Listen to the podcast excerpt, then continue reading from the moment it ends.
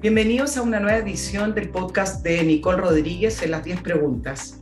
Hace dos meses aterrizó un avión venezolano-iraní de la línea aérea Entrasur en el aeropuerto de Seiza en Buenos Aires, provocando el inicio de una trama política y de investigaciones en el continente.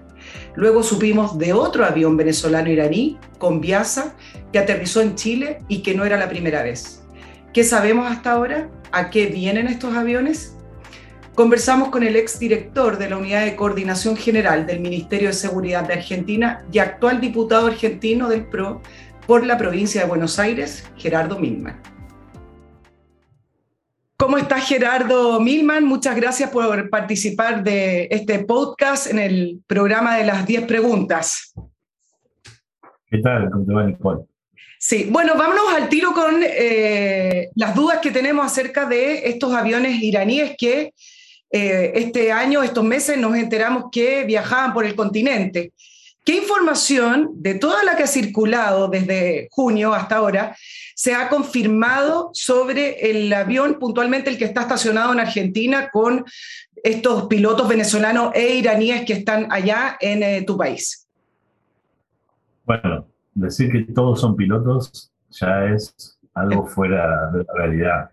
Eh, ningún avión comercial, como era supuestamente este Boeing 747, que está en el Aeropuerto Internacional Ministro Piscarini de Seiza, en Buenos Aires, tenía 19 supuestos tripulantes, digamos, deben ser tres los verdaderos tripulantes, el resto son, eh, desde nuestra perspectiva, eh, agentes de inteligencia iraní y venezolanos y está absolutamente confirmado que el, quien conducía el avión es este, un iraní, integrantes de las fuerzas Quds, que son parte de las fuerzas revolucionarias islámicas de, Irán, que es una agrupación considerada terrorista por los Estados Unidos, pero por varios países del mundo, y es el piloto.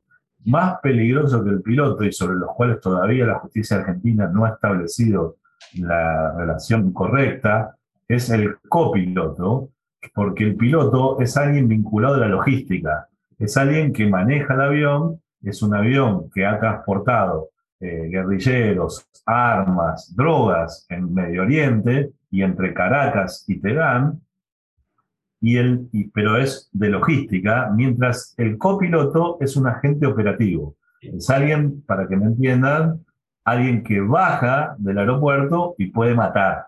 Entonces es mucho más peligroso. Y después también, dentro de los este, integrantes este, del pasaje que son venezolanos, eh, el juez no lo pudo confirmar, pero nosotros sí sabemos que son agentes de inteligencia de la SEBIN, que es la agencia de inteligencia venezolana, y que al menos tres son especialistas en ciberinteligencia y se dedican a intervenir en los procesos electorales, cosa que ha ocurrido en Chile antes del último proceso electoral.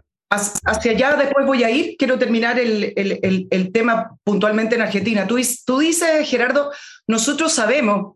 ¿Quiénes somos nosotros en, en, Argentina que saben que el resto de la tripulación son del SEBIN venezolano? Bueno, nosotros cuando me refiero, yo soy diputado por la oposición en la Argentina, miembro de la Bicameral de Inteligencia de la Cámara de Diputados de la Argentina, eh, integrante de la Comisión de Seguridad, y además he sido secretario de Seguridad Interior de la Argentina en la anterior administración del presidente Macri con la ministra Patricia Bullrich, y tenemos bastante experiencia respecto de eh, trabajar contra el terrorismo, este, incluimos a Hezbollah en las listas de, de terrorismo, agrupación terrorista en la Argentina. La Argentina es el único país de América Latina que ha sufrido dos ataques eh, muy importantes hace más de 30 años a la Asociación Mutual Israelita Argentina, AMIA, y a la Embajada de Israel en Buenos Aires. Por lo tanto, es eh, aquí la delegación argentina de Asociaciones Israelitas Argentinas, DAIA, eh, se presentó en la causa como querellante con una hipótesis este, que el juez este, la aceptó, que es que en la Argentina se viene cometiendo un delito continuo, que empezó hace 30 años con los atentados, que eh, siguió con el pacto inconstitucional, declarado inconstitucional por la justicia argentina, entre Buenos Aires y Teherán, en el, anterior gobierno de la actual vicepresidenta Cristina Fernández de Kirchner, cuando era presidenta de la Nación, y que luego eh, siguió con la muerte eh, del fiscal eh, Nisman, que era el fiscal especializado en la investigación de la causa justamente de la Asociación Mutual Israelita Argentina, y que este suceso del avión venezolano-iraní en Buenos Aires es parte de ese delito que se viene cometiendo por más de 30 años. En, una trama continua. E, ¿Este vuelo puntualmente eh, se supo por una causa fortuita? ¿Fue simplemente que este avión se quedó sin gasolina, no pudo aterrizar por neblina? ¿O realmente se prendieron las alarmas de los, los organismos de inteligencia y en ese minuto es que el avión quedó bajo la mira y suspendido? ¿O fue realmente de esos eh, accidentes de la historia, digamos? Bueno, el avión llegó a Buenos Aires el día 6 de junio. Yo tomé conocimiento del aterrizaje de este avión el día 7. Como yo estuve del otro lado del mostrador, supuse, este, inocentemente si se quiere, por lo menos es lo que nosotros hacíamos, que muchas veces uno detecta este tipo, eh, en este y en otros delitos, este, que la presencia, y lo que hace es un seguimiento para ver quién los va a recibir, qué actividades van a cometer y antes de que ocurran provoca la detención. Ahora, este, por eso no, no, quise interrumpir una posible investigación que podían estar llevando adelante las fuerzas de inteligencia argentinas. El avión, eso, eso fue un lunes, yo tomé conocimiento el martes. El, avión el miércoles intentó salir de la Argentina correctamente, este, con las alertas internacionales que había, Montevideo, la, República Oriental del Uruguay, tomó la decisión de no, ingresar, no dejarlo ingresar al avión en el espacio aéreo uruguayo y el avión regresó a Buenos Aires. Bueno, seguí atento a las situaciones y el día viernes siguiente, cuando, porque hay tres empresas que suministran combustibles en el aeropuerto de Seiza. Una inclusive es la estatal IPF.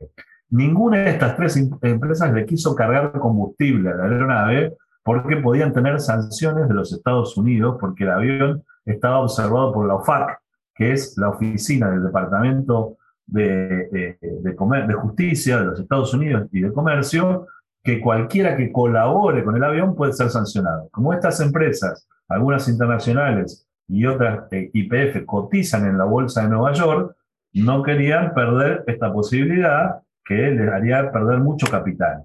Entonces, cuando yo vi que estaban tratando de comprar combustible por fuera de estas tres empresas en una acción ilegal, presenté un pedido de informes en la Cámara de Diputados en Argentina, tomó estado público inmediatamente por un periódico en, Buenos Aires, y a las pocas horas, la Policía Federal Argentina eh, fue al Aeropuerto Internacional de Seiza, incautó el avión, Inmigraciones Argentinas le sacó los pasaportes. Gerardo, perdona que te interrumpa. Yo, la trama se entiende, pero mi pregunta apuntaba a que estos aviones han viajado constantemente por el continente en reiteradas oportunidades, porque esta vez se prendieron las alarmas, porque esta vez quedó incautado un avión en Argentina y también en el caso de Chile. Esta vez, debido al caso en Argentina, nos enteramos que venían eh, también eh, aviones, el, avión en el caso chileno es con Viasa, también venían estos aviones venezolano-iraní. Mi pregunta es, ¿por qué antes no se supo? Bueno, la verdad es que en este caso eh, nosotros obtuvimos la información este, por, nuestra propia experiencia y por, contactos internacionales. Nosotros cuando estuvimos en el gobierno sostuvimos las relaciones con las agencias internacionales este, que competen y la verdad es que, bueno, fuimos informados, el avión había estado el mes anterior, en mayo, este mismo avión, con 18 tripulantes, algunos son los mismos este, que llegaron a Argentina, otros distintos, en Ciudad del Este, en el Paraguay, este, y estuvo tres días en Ciudad del Este, y las autoridades paraguayas lo detectaron después de que el avión salió, y de hecho denunció el presidente Abdo ante la justicia paraguaya algunos funcionarios de la aduana y de migraciones del Paraguay por haber permitido que este avión eh, descendiera en el Paraguay. Luego Paraguay le prohibió a este avión circular por sus cielos, por eso apaga un, aparato que se llama transponder, que localiza el avión cada vez que atraviesa el Paraguay, para que este, las autoridades paraguayas no lo detecten. Y cuando llegó a Buenos Aires, bueno, este avión, nosotros no tenemos otro registro de esta aeronave en Buenos Aires, como sí en el caso de Chile, que no es este mismo avión, es otro avión, este, también supuestamente vendido por la empresa Macker a Conviasa en Venezuela, que ha estado varias veces este, en Santiago de Chile. Y bueno, lo que han visto ustedes después de la intervención de distintos parlamentarios este, en, la República de Chile y la, y, la, y la intervención también de una fiscal, lo que ha ocurrido es que Conviasa suspendió los vuelos a Santiago de Chile. Son vuelos charter. Ya voy, ya voy a eso, Gerardo. Eh, con respecto a la, trama, más o menos ya está clara. Ahora, ¿qué trasladan? En el caso de Argentina, ya hablaremos de Chile, ¿qué trasladan estos aviones? ¿Hacen ambas cosas? ¿Trasladan eh, mercancía, trasladan importaciones y a la vez trasladan otras cosas? ¿Es una fachada y no trasladan, por ejemplo, en el caso de ustedes, los repuestos de automóviles? Eh, ¿Qué trasladan? A, qué vienen Argentina o bien, otros países de Latinoamérica? Por supuesto, entramos en el, campo de mi convicción, porque es difícil demostrar las cosas que yo creo, pero, a ver, este, el avión que vino a Buenos Aires, el vuelo que hizo Buenos Aires, eh, Buenos Aires, que llegó a Buenos Aires, primero fue a Querétaro, México. En Querétaro, México, se fabrican partes de autopartes. En la Argentina, la empresa Volkswagen, de automotriz, automotriz contrata a otra empresa que se llama SAS, que es una empresa internacional de autopartes, que este, fabrica los sillones de una camioneta que en la Argentina se llama Taos, que usan tres componentes. Un componente es argentino, otro componente se compra en Brasil y el otro componente objetivamente se compra en Querétaro, México. Entonces el avión fue con dos tripulantes a levantar la carga con la que llegó a la Argentina a Querétaro. O sea que en Querétaro lo pudo hacer con dos y acá necesitaba 19. Eh, y, eh, pero también en Querétaro, México, lo pueden googlear los televidentes, este, los quienes nos escuchan, está el segundo clúster, el segundo hub de eh, producción aeronáutica de América Latina. El primero está en San Pablo y el segundo está en Querétaro, México. Tal es así que la Universidad Nacional de, de Aeronavegación de México está en Querétaro. Hay 70 empresas que se dedican a producir partes de aeronavegación. Y hay un convenio, y lo hemos visto en el último día, este, en, el, día del nacimiento de Simón Bolívar, que se hizo un desfile militar en Caracas, se han visto los, los drones este, no tripulados, artillados, que se fabrican en un convenio de intercambio de tecnología entre Caracas y Teherán. Entonces ellos llevaron partes de estos, drones, las compraron también en Querétaro, el vuelo baja en, Carata, en Caracas, desciende este, las partes vinculadas al avión y sube 17 supuestos tripulantes más y viene a Buenos Aires con una eh, cantidad de mercancía insuficiente para completar el avión. O sea que comercialmente era costo negativo, digamos, no había ganancia en ninguna empresa. No se sustenta. Ahora, insustentable. Gerardo, hagamos el, el, nexo. ¿Cómo relacionamos el caso del avión argentino con el caso chileno? Porque en el caso chileno son vuelos charter de la línea aérea Conviasa. Eh, han realizado varios vuelos, ellos pueden hacer 18 durante un año calendario, ya han realizado 13 no han transportado, por lo menos en el último, el de 22 de junio, eran solo pasajeros con los tripulantes. ¿Cómo conectamos ambos casos? Bueno, dentro de los 19 supuestos tripulantes del avión que está en Buenos Aires, yo tengo detectado, eh, en, Venezuela eh, hay, hay, una parte del Ministerio eh, de Seguridad y de Inteligencia que se dedica especialmente a la ciberinteligencia. Hoy la ciberinteligencia es un arma mucho más peligrosa a veces que este, las armas tradicionales. Doy un ejemplo. Digamos, la, invasión de Rusia a Ucrania, por ejemplo, durante los últimos 10 años Rusia hizo más de 30.000 ciberataques a Kiev y a Ucrania, lo que produjo una eh, pérdida para Ucrania de 140 mil millones de dólares. ¿Estos ciberataques qué son? Son bancos que dejan de poder operar, son hospitales a los cuales se les apaga la electricidad, son ferrocarriles que este, pierden la ruta y no pueden este, desarrollar su común, este, habitual recorrido, eh, se intervienen teléfonos, se intervienen computadoras, y eso genera pérdidas económicas y a veces hasta muertes. Porque en el caso de un electrodependiente que está en un hospital al cual se le produce un ciberataque y se le corta la energía, hay un muerto. Y eso se llama guerra cibernética.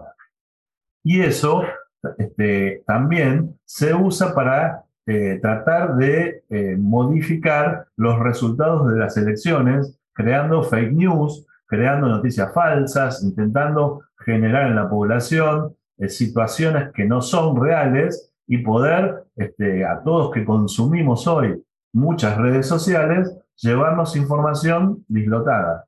Ok, déjame entender lo que me estás diciendo. La vinculación de estos vuelos charter de la línea aérea Conviasa venezolana-iraní, que ha venido en reiteradas oportunidades a Chile, se relaciona con eh, equipos de personas especialistas en ciberataque.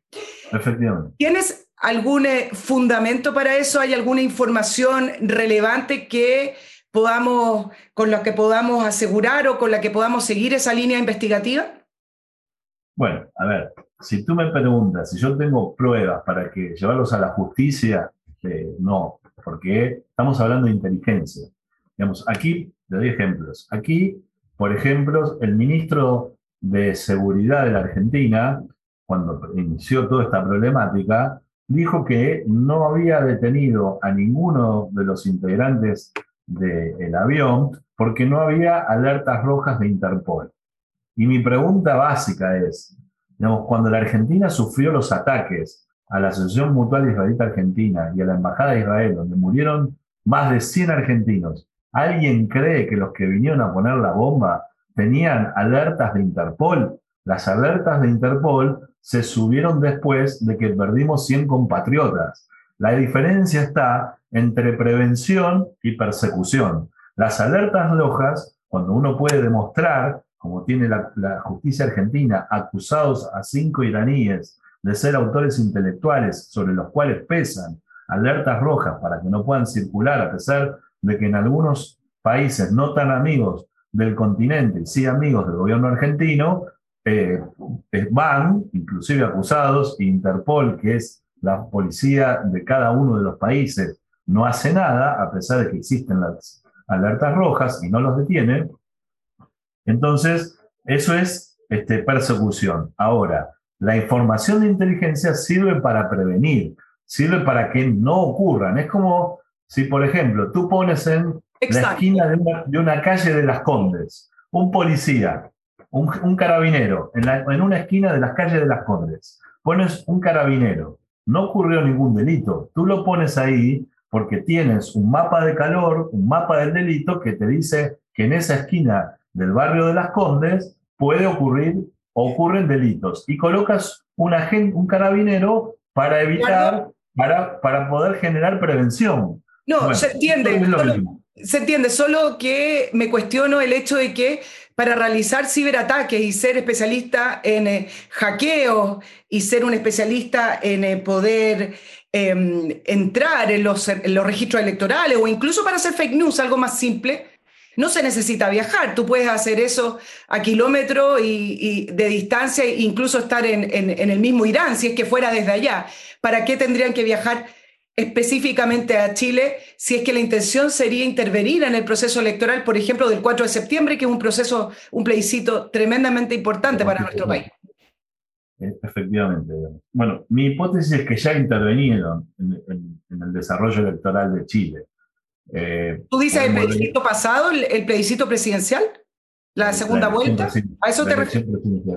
Sí, sí, mi hipótesis es que ya intervinieron, porque si tú ves el registro de esos 13 vuelos vas a encontrar las fechas en las cuales esos vuelos se realizaron a Santiago de Chile y podés imaginar y, relacionar las fechas con las elecciones chilenas. Entonces, este, por supuesto que se puede hacer desde cualquier lugar. Ahora, hay información que se hace de manera personal, digamos, porque hoy en día eh, nuestros teléfonos celulares son posibles de captar.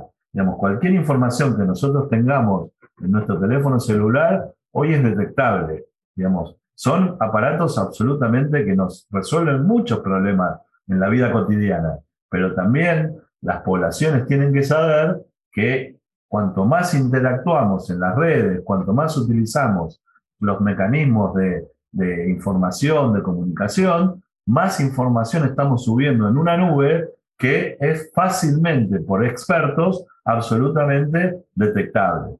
Gerardo, me voy, a ir por otra... Te termino, te termino esta duda que tenía, Nicole. Entonces, muchas veces, para que esto no ocurra, se produce la única manera de llegar a acuerdos sin que sean detectables es a través del contacto humano. Entonces, se hacen reuniones sin teléfonos, sin celulares, sin móviles, sin internet, de manera humana para que hablar cosas que no se puedan detectar por nadie más. ¿Alguna información extraoficial que se hayan concertado esas reuniones en Chile entre iraníes y eh, algunos ciudadanos chilenos? Bueno, en, los vuelos, yo he, trabajado sobre el, listado de pasajeros de esos 13 vuelos de Conviasa a Santiago de Chile. Yo no detecto en esos 13 vuelos pasajeros iraníes, por lo tanto, sí, venezolanos, y que para mí, algunos de ellos, en esos 13 vuelos, hay muchos nombres en esos 13 vuelos, este, en esos 13 vuelos, para mí, hay agentes de inteligencia del SEBIN, de especialistas en, ciberinteligencia, pero no, no hay iraníes, lo cual la información que yo puedo tener es mirando los listados de eh, los integrantes de los pasajeros que tienen migraciones Chile, y que es lo que yo he visto. Pero la verdad es que como tanto Irán como Venezuela producen pasaportes falsos que este, en realidad son auténticos se le puede cambiar el apellido, el nombre y la nacionalidad a cualquier persona. De ejemplo, tú eres chilena, tú eres chilena, yo soy el gobierno venezolano, te hago un pasaporte original este, eh, venezolano donde tú dice que tú has nacido en Caracas y en migraciones revisan el pasaporte, no te conocen y tu pasaporte es original, no tiene problema. Claro, Gerardo, ¿te parece que en Chile se ha investigado poco o se le ha dado poca importancia a esta tesis o a esta hipótesis que estás planteando? Y te lo digo porque cuando se le consultó a la ministra del Interior, la que está encargada de la seguridad en nuestro país, a la ministra Isquia Siches, acerca de este último avión de Conviasa el 22 de junio, dijo que se descartaba cualquier ilícito. Eh, se abrió una comisión investigadora en el Parlamento, pero a nivel judicial todavía no se abre nada muy importante. ¿Crees que Chile no está investigando lo suficiente un tema que, pareciera ser muy importante? Bueno, la verdad es que la Argentina tiene una sensibilidad especial con este tipo de temas, sobre todo con, con iraníes. Este, tenemos una colectividad venezolana hermosa en la Argentina, exiliada del régimen de Chávez y Maduro, este, que, trabaja y, es emprendedora y, los argentinos los hemos aceptado y gente muy generosa y, gente muy confiable, de manera tal que en el medio de esa gente aparecen algunos infiltrados, este, como, como ocurre aquí y ha ocurrido en Chile. Eh, pero la verdad es que la Argentina tiene una sensibilidad especial, como dije antes, porque somos el único país de Latinoamérica que ha tenido dos tremendos atentados terroristas como ningún otro país. Entonces, aquí hay una epidermis, una sensibilidad. Hace poco se cumplieron eh, más casi 30 años del atentado de la Embajada de Israel y otros 27, 28 del atentado a la Asociación Mutual Israelita Argentina. Se hicieron después de la, de la cuarentena y, y, y del COVID, se hicieron presenciales después de dos años hay, actos todos los años este, prendiendo sirenas. Bueno, para la Argentina es una situación distinta, pero la verdad es que esta intromisión de Irán y Venezuela sobre las democracias este, de nuestro continente debería ser este, para todos nuestros países una, una, alerta importante. vamos a entrar en ese tema. Estamos conversando con el diputado argentino Gerardo Milman acerca de estos aviones venezolanos iraníes que están circulando por nuestro continente. Gerardo, te, voy a hacer la siguiente pregunta. Eh, tu hipótesis y tu tesis tiene que ver con los hackeos, con poder eh, involucrarse y poder afectar las elecciones, pero hay otra hipótesis que tiene que ver con la lógica y la manera que funciona Irán en esto de em, expandir el terrorismo a través de la, del Quds o a través del Hezbollah y en eso también asociándose con grupos guerrilleros o grupos terroristas o incluso narcotraficantes latinoamericanos y para ello también enseñándoles un concepto que es la guerra asimétrica. ¿Tienes información o Argentina ha podido indagar más este tema acerca de cuál es el nivel de involucramiento que tiene estos grupos terroristas iraníes en el continente a través de los narcotraficantes o bandas, bandas criminales e incluso a través de, por ejemplo, se decía en Venezuela, donde tenían como un lugar de entrenamiento. Bueno, evidentemente es así. Yo lo, dije antes cuando mencionaban los drones no tripulados artillados. En, uno, en un estado del centro de Venezuela hay una fábrica de estos drones artillados, digamos, que la gobernadora de aquel entonces y luego ministra de Turismo de Maduro, eh, hizo, es la misma que hizo, eh, donde está la empresa que fabrica estos drones, es la misma que hizo el convenio como ministra de Turismo entre Conviasa y Mahaners para que estos aviones de Irán volaran por nuestro continente con bandera venezolana. Esa eh, ex gobernadora y ex ministra de Turismo es la actual embajadora de Caracas en Buenos Aires hoy. Eh, pero además, como tú dices, hay distintos intereses, además de un acuerdo entre Teherán y Caracas. Unos hacen algunas cosas, otros hacen otras. Aquí hay que ver también eh, el cartel de los soles en, este, en Venezuela, que también es este, muy, muy sindicado por la justicia americana. Muchas de las autoridades de, inclusive el vicepresidente de Venezuela, Diosdado Cabello, tiene alerta de Interpol por la justicia americana por estar involucrado en el cartel de los soles. O sea que aquí hay una mezcla de traspaso de armas, traspaso, de financiamiento con las drogas, financiamiento en, en la triple frontera entre Argentina, Paraguay y el Brasil, donde hay una fuerte presencia de la organización terrorista Hezbollah de hace mucho tiempo este, y, está claramente identificada. Nosotros desde Argentina hemos incautado muchos bienes de un clan llamado el clan Barakat, que financiaba operaciones de terroristas de Hezbollah. Eh, lo hicimos nosotros, lo hizo el Brasil también. Hay detenidos de ese clan en, los distintos países y incautados bienes y, muchos dólares de, estos, de estos grupos. Pero además, como tú dices, se utilizan eh, distintas cuestiones que no son la guerra convencional, a la cual cuando vemos las películas o las series, por ahí estamos formateados los ciudadanos comunes de la Argentina y de Chile, y hoy la guerra se da en distintos planos y, y, no es más la guerra convencional, es la guerra que tú dices o la guerra híbrida también, como la que vemos en Ucrania te lo pregunto derechamente, ¿crees que hubo influencia iraní a través de eh, esta instrucción o este entrenamiento y también a través de injerencia directa, por ejemplo, en el estallido de octubre del año 2019 en nuestro país? Sí. ¿Tienes antecedentes y tienes hechos como para poder respaldar el sí, Gerardo?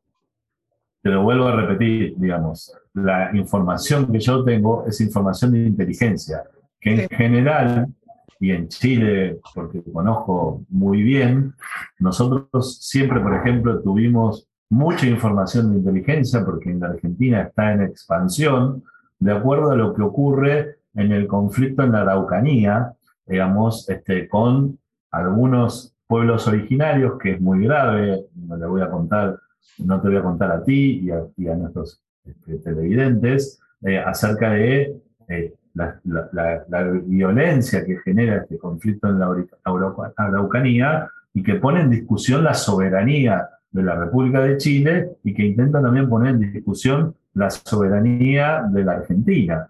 Digamos, este, y eso, esos eh, delitos, esos lugares tan violentos, este, han tenido influencias también fuera de la Argentina, pero además de eso, y financiamiento también, pero además de eso, cuando nosotros teníamos información de inteligencia, eh, el gobierno chileno no la podía recibir porque había que llevarla a través de la Fiscalía General y la verdad es que era información eh, que no servía para llevar adelante un juicio. Por otra vez, insisto, la diferencia entre prevención y persecución. La Fiscalía actúa como este, un eh, instrumento judicial de persecución luego de que alguien cometió un crimen. Gerardo, esa información nunca le llegó a través de otros canales, a lo mejor, o incluso a través de canales informales, a los al gobierno chileno o a las instituciones de seguridad chilenas? No. Nunca tampoco. No por, no por la propia legislación chilena. Para que esa información la Argentina se la pudiera suministrar a Chile, hacía falta una orden judicial que nunca vino. Ahora, si Argentina tiene esa información, ¿tú crees que los organismos de inteligencia chilena o también el gobierno de Chile manejan una información similar? ¿Por qué ustedes tendrían esa información y no el gobierno de Chile? Bueno, obviamente lo que hacen, lo que hacen las agencias de inteligencia es intercambiar información. A veces este, hay ciudadanos argentinos que dicen no ser argentinos, que pasan a Chile, la frontera del sur de Chile con el sur de la Argentina es una frontera porosa donde se puede pasar a caballo o se puede pasar caminando. De hecho, Chile, aunque por ahí para Chile es menos conocido, Chile eh, tiene un condenado que eh, circunstancialmente, entre un fallo en primera instancia y una resolución de Cámara en Chile, salió de prisión, condenado por la justicia chilena, eh, que se llama Facundo Jones Walla, que en el espacio entre que la primera instancia lo liberó y que la segunda instancia dijo que debería volver a prisión, se fugó de Chile y yo tengo la convicción de que Huala está en la Argentina. Entonces, digamos, y nosotros lo conocemos mucho más a Huala y sin embargo fue condenado por delitos cometidos en Chile. Entonces, esa información, por ejemplo, es más, este, más frondosa en la Argentina que en Chile. Entonces, y viceversa, hay chilenos que cometen delitos en la Argentina y bueno, Chile tiene por ahí este, su número de documento, sus huellas dactilares, un montón de información que la Argentina no tiene. Entonces, para eso sirven los intercambios de inteligencia. Gerardo, ¿qué busca Irán eh, en su penetración en Latinoamérica, en, alianza con, con Venezuela? ¿Qué buscan? ¿Desestabilizar gobierno? ¿Arruinar las democracias? ¿Cuál es el objetivo? Bueno, Irán tiene una política internacional de exportación de su revolución, digamos, y la verdad es que si uno piensa este, en, la forma de vida de, Irán, este, en sus creencias, en sus convicciones, este, es muy distinta. Es una autocracia absolutamente diferente que nuestras democracias jóvenes, pero democracias al fin, que tenemos en, América Latina y en particular porque vivimos aquí en el cono sur, pero es una situación que le ocurre eh, a muchos países de América Latina. Y me parece lo que hay eh, es una intención por parte de las autocracias que hay en América Latina de generar acuerdos con autocracias de otras partes del mundo para consolidar un modelo este, respecto a la conducción de nuestros países. Y, entonces Irán aprovecha esa necesidad que tienen este, es, las autocracias que existen en nuestro continente para intentar involucrarse, generar financiamiento para sus operaciones terroristas y exportar su mecanismo terrorista, que ya no es el mismo que sufrió la Argentina, con, este, porque han variado sus objetivos, y sus objetivos son humanos, no son edilicios como ocurrió en la Argentina hace 30 años, hace no tanto tiempo, dos israelíes en Bogotá fueron, eh, hubo un intento de acribillarlos en plena Bogotá y por suerte eh, resistieron y, están con vida. Y, es un, intento de homicidio este, absolutamente demostrado vinculado al terrorismo iraní en Colombia. Gerardo, el eh, funcionario iraní se pasean eh, por, el continente, las aerolíneas sancionadas por Estados Unidos en la lista negra también. ¿Es debilidad de los organismos de, inteligencia o antiterrorismo de los países latinoamericanos o de sudamericanos? ¿O más bien hay complacencia de los gobiernos o hay derechamente algunos gobiernos que tienen afinidad con este eje venezolano-iraní? Bueno, hay múltiples causas, digamos. Hay gobiernos que tienen complicidad, sin ninguna duda. Hay otros gobiernos, digamos, yo tuve una duda cuando pasó esto en la Argentina. Entonces, mi duda era si eran incompetentes las actuales, actuales autoridades del gobierno o si eran cómplices. Y la verdad es que después de escuchar los argumentos tanto del interventor de la Agencia Federal de Inteligencia Argentina, que dijo que los iraníes eran instructores de aviación de dos supuestas tripulaciones y que más o menos le daba el número, este, y lo dijo por televisión, en un programa que todos hemos escuchado en la Argentina, bueno, dejó de ser negligencia para ser este, al menos una, un encubrimiento de la negligencia, como mínimo. Y después, también, el ministro de Seguridad Argentina dijo que quien era el piloto no era quien era y era un homónimo. Después se desdijo, pero también en un intento de encubrimiento. Insisto, puede ser, no lo sé, un encubrimiento de las acciones de terrorismo o de su propia negligencia. Encubrimiento al fin, porque, insisto, aquí hay eh, gente amenazada, informada por el mismo Ministerio de Seguridad que hace ya varios meses no puede salir de su domicilio porque están amenazada de muerte por el Hezbollah, este, que ha sido la autora, según la justicia argentina, de los atentados en Buenos Aires. ¿Hay más aviones, además de Conviasa y Emtransur, que se han paseado por eh, los países sudamericanos o estos son los dos principales? Eh, en realidad, eh, tiene tres aviones digamos. Así que en Chile ha ido uno, aquí ha venido otro, este, hay, otros que vuelan, dan Caracas y, este, y hacen vuelos extraños como, como, que, como el que tenemos en Buenos Aires, que ha hecho todos vuelos en las zonas de conflicto. Ha ido a Moscú antes del inicio de la invasión de Moscú, Ucrania, ha ido entre Teherán y Damasco, digamos, nunca a un lugar este, paradisíaco a disfrutar vacaciones, hacer llevar pasajeros para hacer turismo o para hacer compras, digamos, y, la verdad es que estos vuelos eh, no, no, son inocentes eh, y, está demostrado, inclusive en el teléfono del piloto del avión que fue incautado en Buenos Aires, este, mediante un mecanismo este, que se llama UFER, que es un aparato para descargar el software que aunque borremos los mensajes, borremos los tweets, borremos nuestras publicaciones y nuestros posteos, este, se pueden volver a recuperar por, estas, por esta tecnología. Y, lo que ha hecho el juez en la Argentina es agarrar los aparatos este, electrónicos de, estas personas. Todavía le falta poder abrir una, una tablet que apareció tirada en el avión, de la cual ninguno de los 19 tripulante se hace responsable y que todavía eh, la, Argentina no ha podido abrir. Para el caso de los iraníes es más complejo porque los mensajes entre ellos están escritos o, audios en idioma farsi.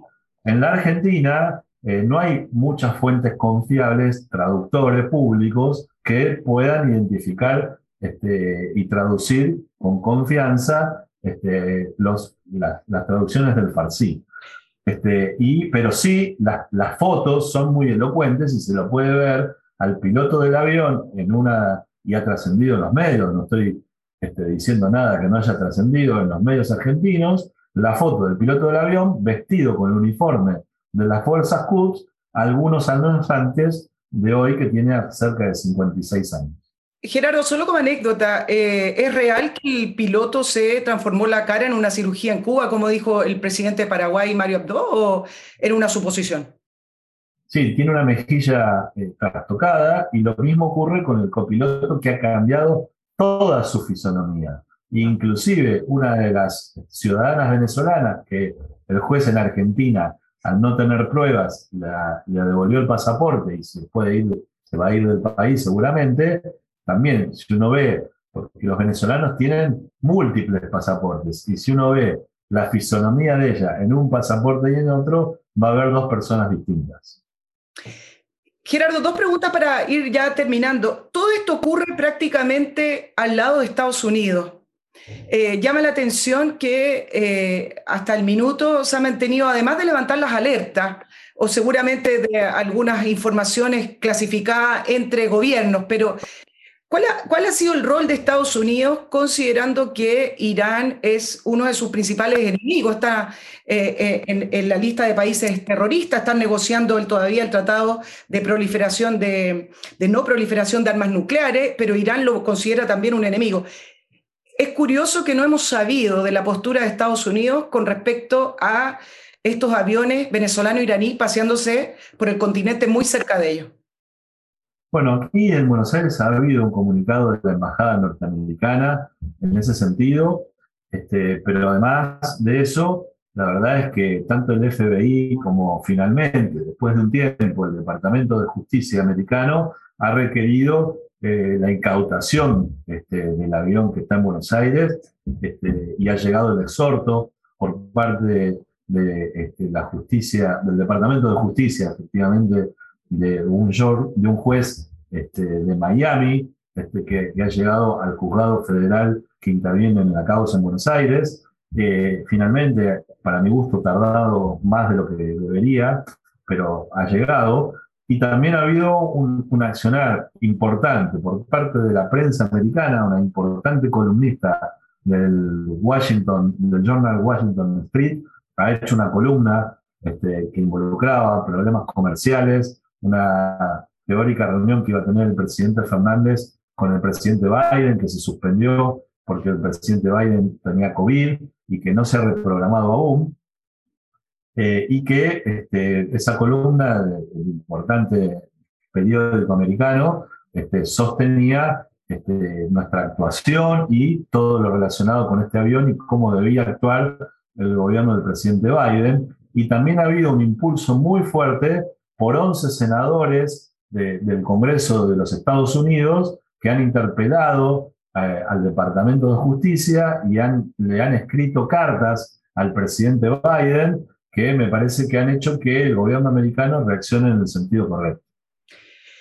Como última pregunta al diputado Gerardo Milman, no puedo dejar pasar el tema de la posibilidad de hackeo o de eh, alterar elecciones. Nosotros tenemos uno de los plebiscitos más importantes en los últimos tiempos. En el, 4 de septiembre vamos a elegir si queremos o no la propuesta de nueva constitución. Eh, y tú me comentas que efectivamente tu tesis es que en ese avión sí venían ciber, personas expertas en hackeo o ciberseguridad. Em, acá hubo algunas publicaciones que hablaban que eso es una conspiración de derecha, de la derecha, decían. Gerardo, ¿tú crees que estamos ante una amenaza real de alteración de los resultados del plebiscito de 4 de septiembre, considerando que en ese avión venían, siguiendo esa línea, eh, expertos en ciberseguridad?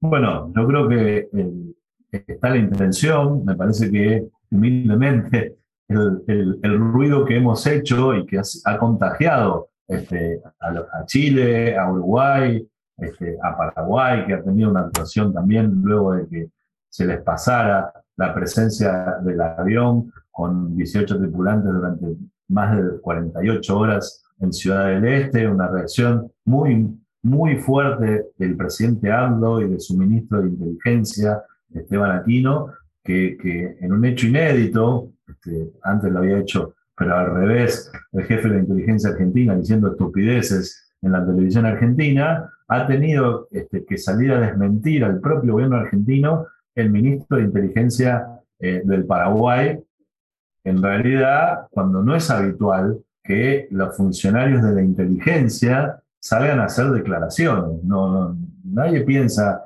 en el jefe de la CIA este, hablando por la cadena Fox o este, haciendo declaraciones tirado en un sillón por la CNN, digamos. Eso no ocurre ni en Estados Unidos, ni en el 66 este, de, de, Londres, ni en la inteligencia francesa, ni en la inteligencia alemana. Digamos, quienes están a cargo de la inteligencia eh, pasan discretamente, digamos, por la función. Son especialistas en la función. Bueno, en nuestros países este, ocurren otras cosas, digamos, este, y, a mí me da la, sensación de que Chile, los ciudadanos chilenos, las fuerzas políticas democráticas de Chile, más allá de su ideología, porque yo estoy convencido que en Chile, independientemente de izquierdas y derechas, hay muchas fuerzas políticas democráticas en Chile, como, como se ha podido demostrar desde la recuperación democrática, desde el plebiscito del sí o el no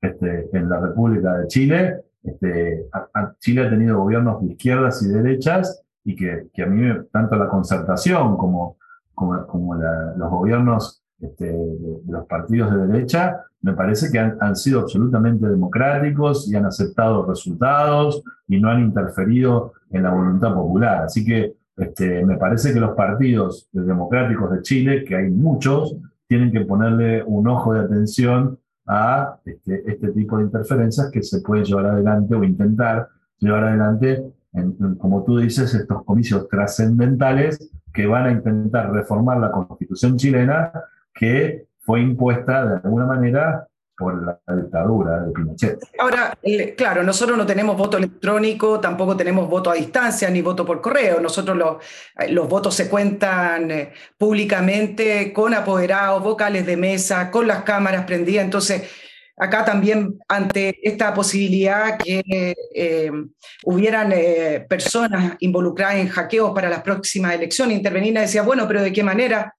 Podrían intervenir si el sistema es abierto, es transparente, solo a través de fake news? Bueno, hay, muchas maneras. Este, hay, hay, que ver también eh, las empresas este, que hacen los conteos, que generalmente los estados contratan a empresas privadas para llevar los conteos y a través de las campañas, de intervención de las campañas, de involucrarse en las cuentas de los ciudadanos chilenos, que tienen que estar atentos, este, hacer noticias de periódicos o de programas de televisión o de radios que no son reales, este, diciendo cosas sobre determinados candidatos que no son reales y, muchas veces, este, como se analizan los perfiles de los propios ciudadanos, hay ciudadanos, eh, por decirlo eh, de alguna manera, predispuestos a, a creer determinadas informaciones que son falsas. Entonces, me parece muy importante este, que primero los ciudadanos chilenos, como recomendación, digamos, ya es una actitud individual, pero uno tiene que apelar, apelar en, los regímenes democráticos a, a, la civilidad de los ciudadanos, justamente, digamos, a estar atentos, porque no hay acto más soberano y más importante para un ciudadano en una democracia que el sufragio que emitir el voto, de manera que tienen que estar primero individualmente y segundo, quienes tienen la representación, quienes pueden tener la representación, que son los partidos políticos o las coaliciones, también generar sus propios anticuerpos para este, intentar fiscalizar este, el proceso y el resultado. Gerardo Milan, te quiero agradecer que hayas estado en esta segunda edición del podcast de Nicole Rodríguez, en las 10 preguntas, que nunca son 10, son bastante más de, que 10.